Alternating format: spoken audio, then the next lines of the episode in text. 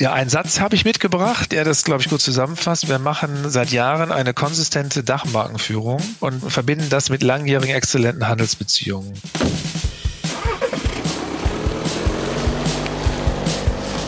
Die Paletten müssen vom Hof. Der Podcast an der Schnittstelle zwischen Marketing und Vertrieb. Herzlich willkommen zur neuesten Ausgabe unseres Podcasts Die Paletten müssen vom Hof. Mein heutiger Gast ist Dr. Mark Henze von Ratiofarm und mit ihm spreche ich über Apotheken, Marketing und Vertrieb für Generika im OTC-Bereich. Herzlich willkommen in unserem virtuellen Podcast-Studio, Herr Dr. Hense. Ja, hallo, guten Tag. Herr Dr. Hense, bevor wir gleich ins Eingemachte gehen, haben Sie uns vielleicht ein paar Worte zu sich und Ihrer Aufgabe bei Ratiofarm.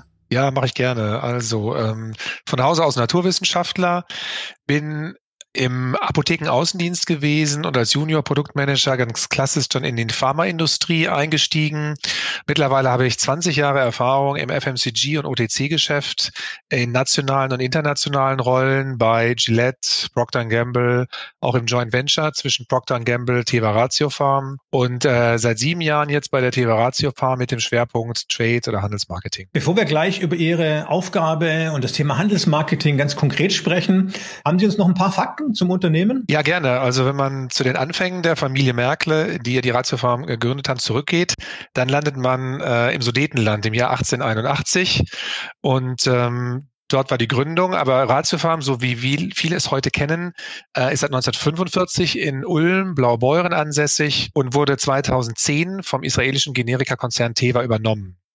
Seitdem firmiert die Ratiofarm GmbH im Teva-Konzern als größte Arzneimittelmarke in Deutschland. Und äh, die Teva als Konzern vertreibt in über 60 Ländern Generika, Biosimilars, eigene patentgeschützte Medikamente und eben auch OTC-Produkte wie in Deutschland. Teva wurde vor 120 Jahren gegründet und ist heute der weltgrößte Produzent von generischen Arzneimitteln. Wir haben immer auch Hörer, die nicht aus dem Pharmabereich kommen. Sie stehen für den Bereich OTC. Was heißt das denn? Ja, OTC, äh, Abkürzung für einen englischen Begriff Over the Counter. Das sind Arzneimittel, die sind frei verkäuflich also ohne Rezept erhältlich. Ist ein großer Markt in Deutschland. Äh, in 2020 hat er einen Wert von 5,55 Milliarden Euro. Das Wachstum ist drei bis vier Prozent pro Jahr. Sieht jetzt ein bisschen anders aus, bedingt durch äh, die Covid-Pandemie sind die Zahlen äh, schwächer. Wie ist da die Verteilung zwischen der stationären und der Online-Apotheke? Über 70 Prozent des Umsatzes laufen über die stationäre Apotheke in Deutschland. Das sind circa 18.500 Apotheken und die restlichen 30 Prozent über Versandhandelsapotheken. Wie und das ist sicher auch vielen schon ein Begriff, Shop Apotheke oder Doc Morris als so die bekanntesten großen Marktteilnehmer. Wie funktioniert denn der Vertrieb in Richtung Apotheke, also vor allem in Richtung jetzt erstmal stationärer Apotheke? Können Sie uns das etwas genauer erläutern? Originalanbieter und ähm, einige Generika-Hersteller, wie auch die Ratiofarm, haben den Apothekenaußendienst. Das ist das klassische Modell. Es besteht ein Mehrbesitzverbot in Deutschland für Apotheker. Das heißt, der Markt, der Apothekenmarkt, der niedergelassene Apothekenmarkt ist sehr fragmentiert. Und da geht es dann in der Diskussion mit dem, Einz mit dem einzelnen Apotheker, dem Einzelunternehmer. Und der Außendienst ist da ein ganz wichtiger äh, Hebel zur Marktbearbeitung. Die Originalanbieter und einige Generika-Hersteller haben eben diesen Außendienst. Es gibt aber auch andere Player, Marktteilnehmer, wie ähm, zum Beispiel Aliot oder Centiva als A-Firmen, mit, ähm, als Handels, mit Handelsmarken, die rein über Direktmarketing arbeiten.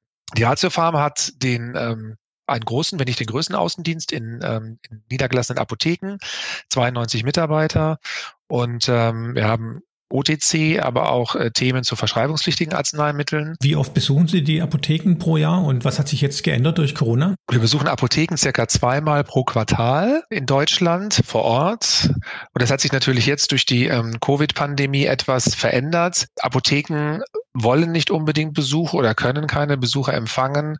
Auch wir als Teva Ratio Farm sind, äh, haben die oberste Priorität die Gesundheit unserer Mitarbeiter. Und deshalb haben wir den Mitarbeiter, ähm, unsere Apotheken-Außendienstmitarbeiter natürlich ausgestattet mit digitalen Möglichkeiten, eben mit der Apotheke zu kommunizieren, äh, um dort die Betreuung sicherzustellen aus dem Homeoffice heraus. Das heißt, jetzt nicht jeder dieser acht Besuche pro Jahr ist zwingend ein persönlicher Besuch, sondern das kann auch digital stattfinden inzwischen. Ja, die Apotheken schätzen sehr den ähm, individuellen Besuch vor Ort. Und für einige Themen ist es auch sinnvoll, in der Apotheke zu sein, wenn man sich jetzt mal die Umsetzung von bestimmten Aktivitäten, Aktionen, ist ähnlich wie im, im, im Handel, im Lebensmitteleinzelhandel, da ist eine Präsenz vor Ort ähm, in den meisten Fällen sehr hilfreich. Ähm, aber die ähm, Covid-Pandemie hat einige Veränderungen mit sich gebracht äh, und so werden viele Besuche auch in den letzten 18 Monaten digital durchgeführt. Was glauben Sie, wie wird das nach der Pandemie sein? Also wir gehen von einer hybriden Mischung aus, ähm, weil es durchaus auch Apotheken Leiter, Leiterinnen, Apothekenteams gibt, die digitale Kommunikation schätzen. Und dann ist es durchaus denkbar, dass ein, ein hybrides Modell auch in Zukunft Bestand hat. Für ein hybrides Modell in der Zukunft muss dann genau definiert werden, welche Aufgabenbereiche eben in einer Vorort, beim Vorortbesuch ähm, erledigt werden müssen und welche digital stattfinden können. Wie kann man sich das dann vorstellen? Sind es dann die gleichen Kolleginnen und Kollegen, die ihre jeweilige äh, Kundschaft mal digital, mal persönlich persönlich besuchen oder wird es Mitarbeiterinnen und Mitarbeiter geben, die speziell für diesen digitalen Teil des Vertriebs verantwortlich sind und manche für den persönlichen, weil die Skills, die man braucht, sind ja schon auch etwas unterschiedlich. An Skills haben wir jetzt in den letzten 18 Monaten schon gearbeitet. Es gibt, das ist basiert auf Umfragen zwischen Apothe unter Apothekenteams, es gibt eine klare Präferenz für einen Ansprechpartner. Das ist dieses auch One Face to the Customer Ansatz. Und das hat uns bestärkt, dass wir da die Teams nicht trennen, sondern mit einem ähm, kundenorientierten Ansatz ähm, die ähm, einen Ansprechpartner pro Apotheke für die verschiedenen Möglichkeiten, mit der Apotheke in Kontakt zu, zu treten, nutzen. Wir haben natürlich auch noch ein, ein Callcenter für Anfragen, gerade was Liefersituationen angeht, was parallel läuft, ähm, Außendienstbetreuung, aber One Face to the Customer Ansatz. Was ich mir noch nicht so ganz vorstellen kann, liebe Zuhörerinnen und Zuhörer, ist, wie denn so ein Vertriebsbesuch in der Apotheke genau abläuft und deshalb habe ich da nochmal nachgehakt. Was sind denn so die Herausforderungen beim Vertrieb in die Apotheke? Ja, wenn man jetzt sich die normale Einkaufssituation in der Apotheke vorstellt, da ist, da ist viel Laufkundschaft, ähm, da wird teilweise Schlange gestanden, jetzt in der, in der Pandemiezeit noch viel mehr als vorher ähm, am HV-Tisch und die Herausforderung ist, das Team ähm, zu greifen und mit den Team, mit dem Team, Apothekenteams und dem Apotheker Gespräche zu führen und die Zeit zu bekommen im laufenden Betrieb. Wenn es größere Themen gibt, werden normalerweise ähm, Termine gemacht. Also eine, eine Terminavisierung ist, ist gang und gäbe und äh, die wird kann in vielen Fällen dann auch ähm, eingehalten werden. Und sonst ist es eben auch immer ein bisschen Glück für den Mitarbeiter, in welcher Situation gerade die Apotheke ist und wie die Kundenfrequenz ist. Und wenn weniger Kunden da sind, hat er eben mehr Zeit, mit den Apothekenteams zu sprechen. Oder er geht äh, ähm, in eine andere Apotheke oder einen Kaffee trinken und kommt dann zurück. Und es sind individuelle Gespräche dann hinten im Service oder Sozialraum, äh, wo dann gesprochen wird, an einem Rechner und ungern am HV-Tisch in der Offizin, also im Apothekenverkaufsraum, weil dort ja auch immer durch Kundenfrequenz einfach keine Diskretion gegeben ist. Was ist der HV-Tisch? Das ist der Handverkaufstisch, so eine klassische Branchenfloskel, die man benutzt, ohne groß nachzudenken. Und das ist der Handverkauf, also von Freiverkäuflichen oder auch die Übergabe von Medikamenten, die auf Rezepteinlösung basieren. In unserem Podcast geht es ja um das Zusammenspiel von Vertrieb und Marketing und deshalb habe ich bei Herrn Dr. Hense mal nachgehakt, wie das genau bei Ratiofarm funktioniert. Wie arbeiten denn bei Ihnen Sales und Marketing zusammen, um die größtmögliche Wirkung in Richtung Apotheke zu erzeugen? Also wir haben da einen Organisationsansatz aus dem FMCG-Bereich übernommen mit der Dreiteilung ähm, der Organisation in Vertrieb, also Sales, Marketing und Trade Marketing. Was sind die konkreten Aufgaben des Trade Marketings? Ja, das Trade Marketing ist ganz klar als Business to Business, B2B Unit positioniert. Wir sind verantwortlich für die Channel-Strategie in enger Zusammenarbeit mit Key Account.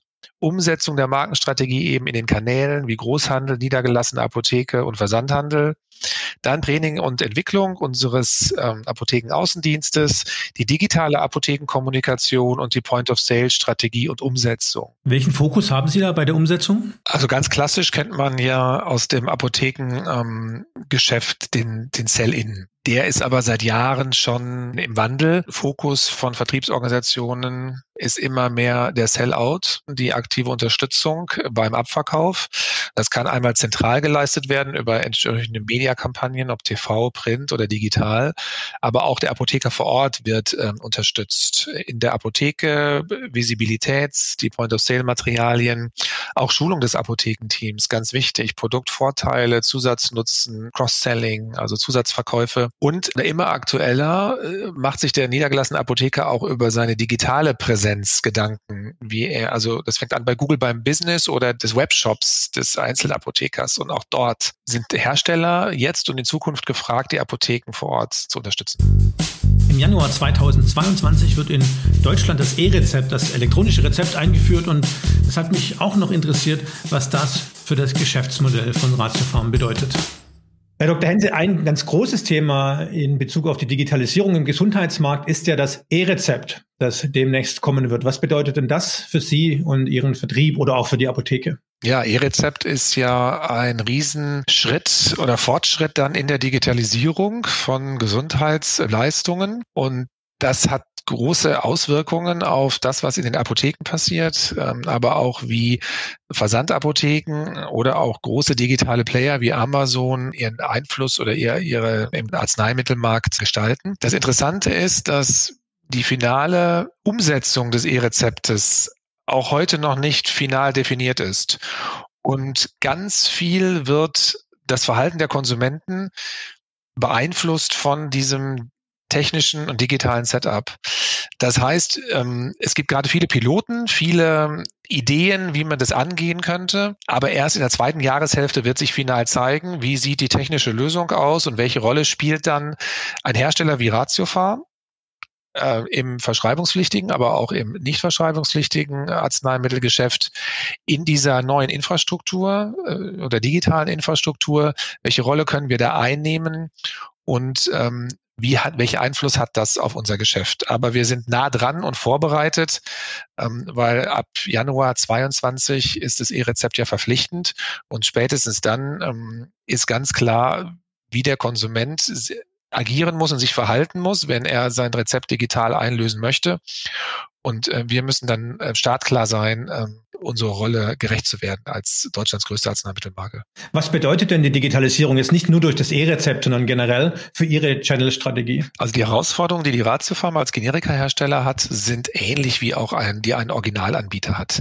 Es ist ein neues Terrain. Man muss viel lernen und ausprobieren. Und die Frage ist ja dann, wie ändert sich das Kaufverhalten bei OTC-Produkten? Wir müssen erstmal als Generika-Hersteller massiv in die Sichtbarkeit investieren. Viel läuft eben über Suchmaschinen und da haben es natürlich Originalanbieter mit Markennamen einfacher als Generika-Anbieter, selbst mit einer starken Dachmarke. Und wenn wir in Suchmaschinen und Visibilität digital investiert haben, dann können wir punkten durch unser, unser Dachmarkennamen.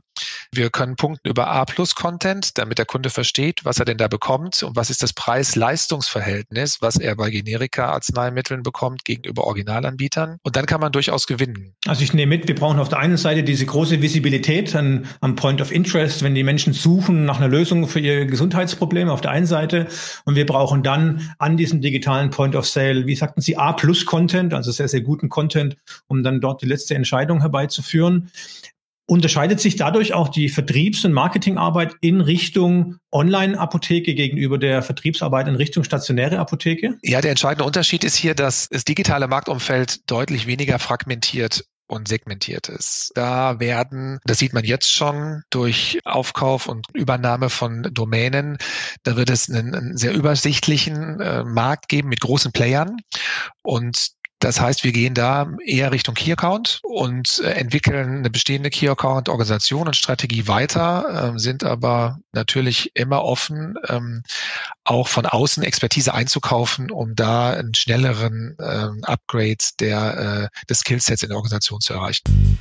Wir alle kennen Ratiofarm ja nicht nur aus der Apotheke, sondern vor allem auch aus dem Fernsehen. Die Ratiofarm-Zwillinge sind vermutlich eines der bekanntesten Key Visuals Deutschlands. Und ich wollte von Dr. Hense noch erfahren, wie bei Ratiofarm die B2B und die B2C-Kommunikation aufeinander abgestimmt sind. Wie ist denn das Zusammenspiel und das Zusammenwirken von B2C und B2B-Kommunikation bei Ihnen? Ja, wenn wir mit der B2C-Kommunikation starten, ähm, klar, wir spielen äh, begrenzt die Marke, Dachmarke Ratiofarm mit gute Preise, gute Besserung. Der Fokus der Kommunikation ist aber eindeutig auf den äh, Fokusprodukten in den verschiedenen Kategorien. Zeigt sich auch dadurch, dass wir für jedes ähm, Fokusprodukt ein anderes Zwillingspaar haben. Wir würden nie ein Zwillingspaar für zwei unterschiedliche Produkte einsetzen. Also eine ganz klare Produktstory, äh, Kosten, Nutzen ähm, und, und, und, und Benefit-Kommunikation. Wenn man jetzt sich die B2B-Kommunikation ähm, anschaut, da ist es etwas ausgeglichener, weil wir so ein Gesamtbetreuungs- oder Partnerschaftskonzept haben mit den niedergelassenen Apotheken, was dann stark auf die Teva Ratiofarm als Hersteller einzahlt. Nichtsdestotrotz auch äh, unsere Fokusprodukte werden durch Schulungen zum Beispiel oder POSM-Materialien fokussiert und kriegen einen, einen besonderen ähm, Akzent in den äh, Aktivitäten in der Apotheke. Aber es ist ein bisschen ausgeglichener zwischen Dachmarke und äh, Fokusprodukten im B2B-Bereich. Bei all den Aktivitäten, über die wir jetzt gesprochen haben, dem Marketing, dem Vertrieb, dem Trade Marketing, jetzt haben wir gerade noch über die TV-Aktivitäten gesprochen. Was glauben Sie denn in einem Satz gesagt, was ist das Erfolgsrezept der Marke Ratiofarm im OTC-Bereich. Ja, einen Satz habe ich mitgebracht, ähm, in der, der das, glaube ich, gut zusammenfasst. Wir machen seit Jahren eine konsistente Dachmarkenführung und verbinden das mit langjährigen exzellenten Handelsbeziehungen. Ich glaube, das macht's aus, weil eher auch die Rolle von Großhändlern, Großhandelskooperationen, Apothekengruppen äh, und auch äh, seit ein paar Jahren Versandhandelsapotheken äh, nicht zu unterschätzen ist. Und ein Wort habe ich auch mitgebracht für die Ratiofarm als Generika-Marke im OTC-Bereich sympathisch. Vielen Dank auch für den sympathischen ersten Teil unseres Gesprächs. Es kommt jetzt gleich der, der nächste Teil. Äh, in der Vorbereitung hatte ich Ihnen das schon mal ganz kurz erläutert. Wir stellen immer die drei selben Fragen an jeden meiner Gesprächsgäste.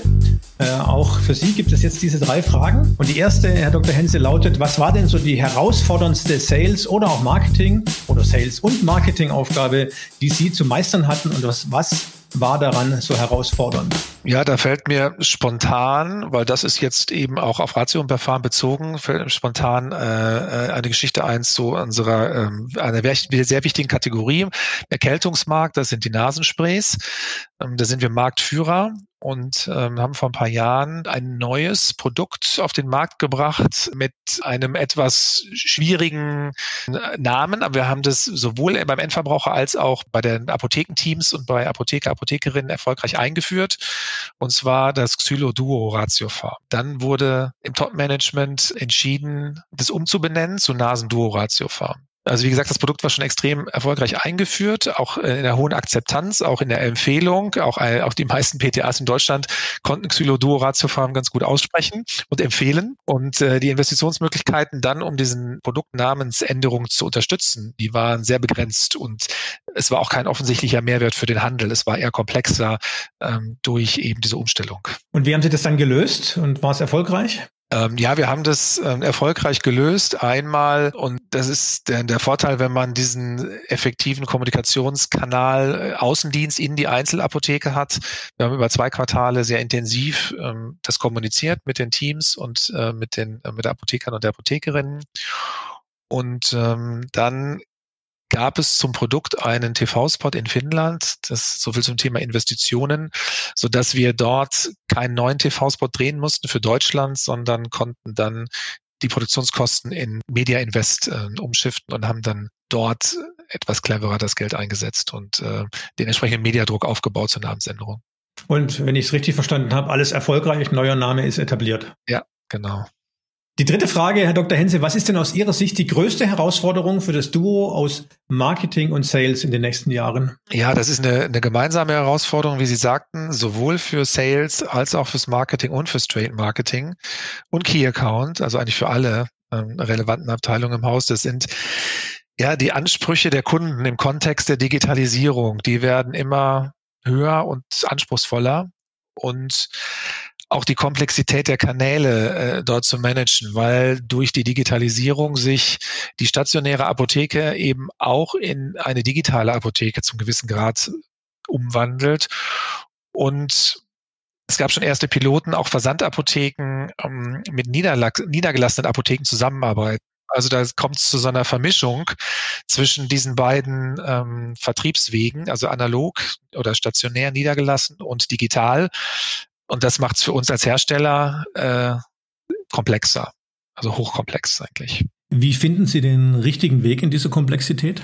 Ja, man wird viel ausprobieren müssen. Einige Sachen werden funktionieren, andere werden kläglich scheitern. Ähm, das hat, Invest das hat Einfluss auf, äh, auf Investitions-Choices, äh, äh, die man machen muss. Und das wird eine sehr spannende Zeit auf jeden Fall, aber auch eine herausfordernde. Super, vielen, vielen Dank.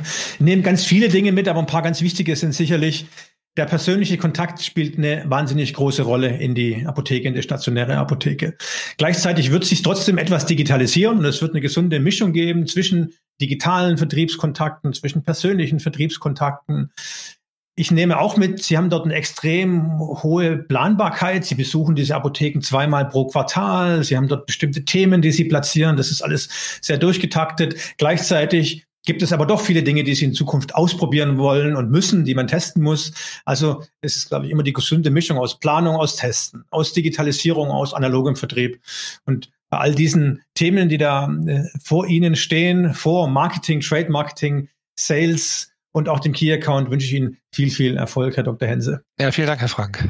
Bevor wir jetzt gleich ganz zum Ende kommen, das Apothekenspiel. Äh, liebe Zuhörerinnen und Zuhörer, wenn Sie die letzten Podcast-Ausgaben aufmerksam verfolgt haben, dann werden Sie sich an den Podcast mit Konstanze Dada von der Wortfabrik erinnern. Und dort haben wir ein Spiel gemacht, bei dem es darum geht, das Wort Apotheke auf eine besondere Art und Weise zu sprechen. Nämlich, ich mache das mal ganz kurz vor. Apotheke, P-Potheke, O-Potheke, T-Potheke, H-Potheke, E-Potheke, K-Potheke, E-Potheke. Diese Sprachübung hat wirklich zufällig das Wort Apotheke im Zentrum. Und die Konstanze hat mich darum gebeten, sollte ich mal jemanden zu Besuch haben, bei dem es um das Thema Apotheke geht, sollen wir doch diese Übung machen. Und ja, Herr Dr. Hense, jetzt sind Sie an der Reihe. Ja, ich probiere das gerne. Apotheke, P-Potheke, O-Potheke, T-Potheke, H-Potheke, E-Potheke, K-Potheke, E-Potheke.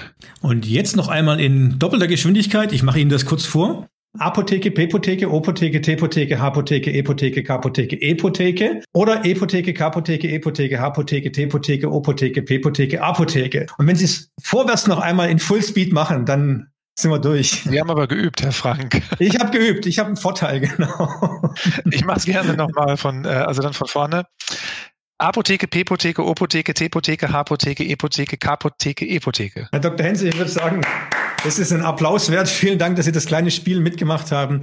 Vor allem aber vielen Dank, dass Sie heute mein Gast waren. Es war sehr informativ. Ich habe viel dazu gelernt über die Herausforderungen im Pharmamarkt. Aber die Herausforderungen sind ja nicht nur die des Pharmamarktes, sondern auch die besonderen im OTC-Bereich äh, und vor allem im Generika-Bereich.